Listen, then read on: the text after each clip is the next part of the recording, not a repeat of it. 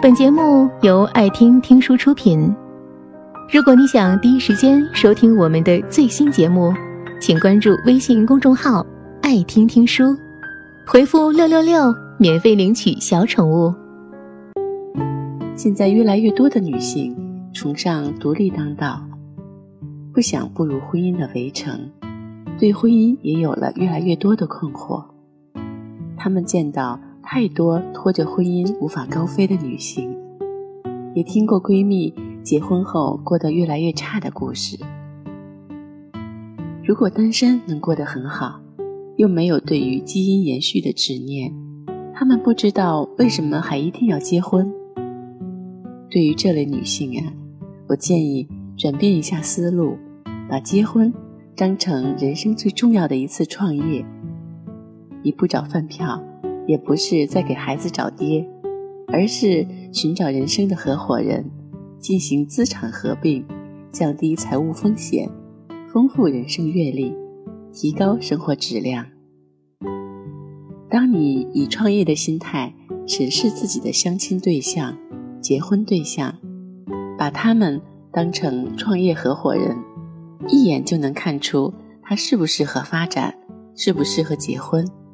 如果你觉得女人的魅力很大一部分来自于她所从事的职业，你珍爱事业，看重工作带给你的自由与眼界，那些对你职业不尊重、对你事业不支持的男性，就是劣质合伙人。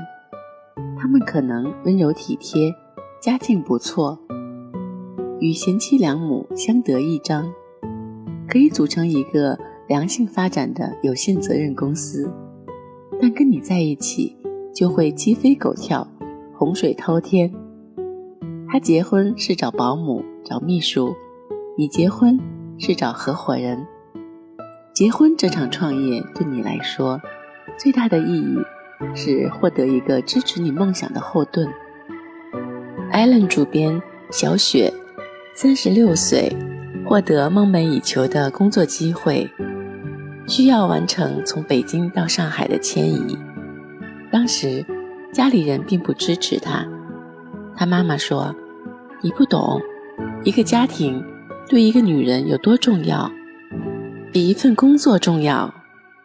你不是十六岁，不是二十六岁，你三十六了。”在这个漫长而痛苦的抉择中，小雪身边最坚定的支持者。反倒是她当时的男朋友，这个男人后来成了她的丈夫。如今，他们有了一对双胞胎女儿，这是新女性完美的婚姻样板，也是我们这一代女性与我们的父母在婚姻诉求上最大的不同。随着走出去的女性越来越多，男主外女主内的明确家庭分工越来越少。女人走出去，男人就必须走进来，共担责任，共担风险，共享梦想，共享辉煌。即使在西方高福利国家，双薪家庭也越来越多。这个五彩斑斓的世界，你看一眼就忘不掉。何况女性善于沟通，心思细腻，对生活之美更加敏感的天性。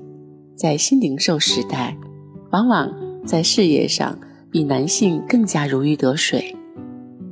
当女人与男人一样，有了翅膀与梦想，婚姻就不再是为抚养孩子而成立的合作社，而是为了让彼此的人生更加精彩而组建的无限责任公司。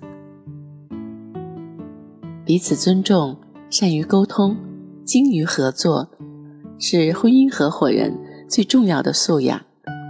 人生最辉煌的时候，往往也是生活最艰难、忙碌的时刻。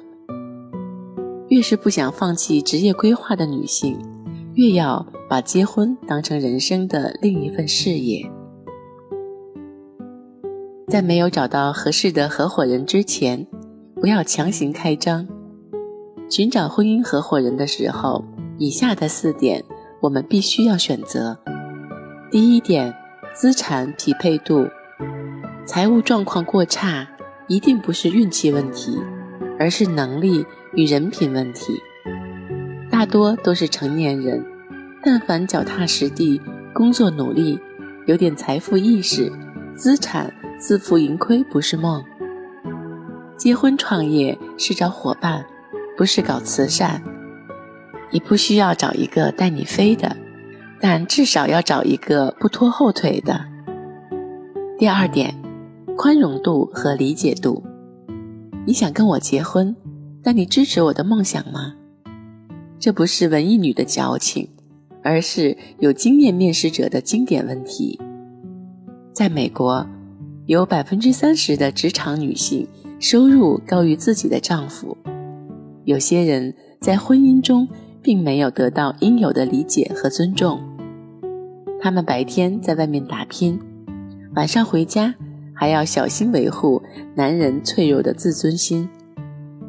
事业的优秀让他们在社交中更加美好和可爱，但却成了婚姻中的弱点和短板。这种婚姻是自找憋屈。第三点，沟通意识。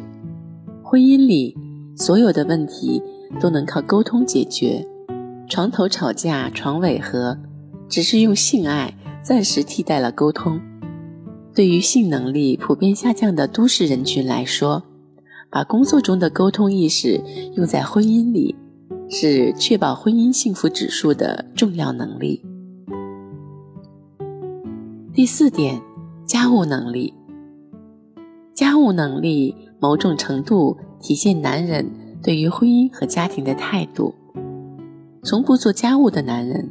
也不会把太太作为人生合伙人，在他们看来，自己的事业、感受、姿态比天都大，他们是给予者和上帝。太太除了接受和感恩，不应该有其他情绪。对于新女性来说，结婚是人生最重要的一次创业。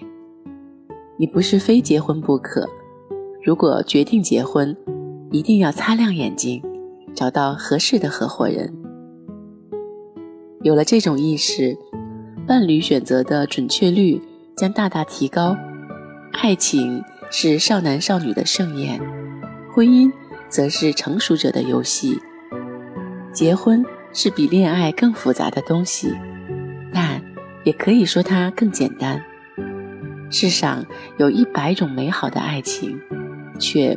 只有一种幸福的婚姻，就是彼此合作、彼此尊重，与舒服的人在一起，才能越过越好，越来越爱。本节目到此就结束了，感谢各位的收听和陪伴。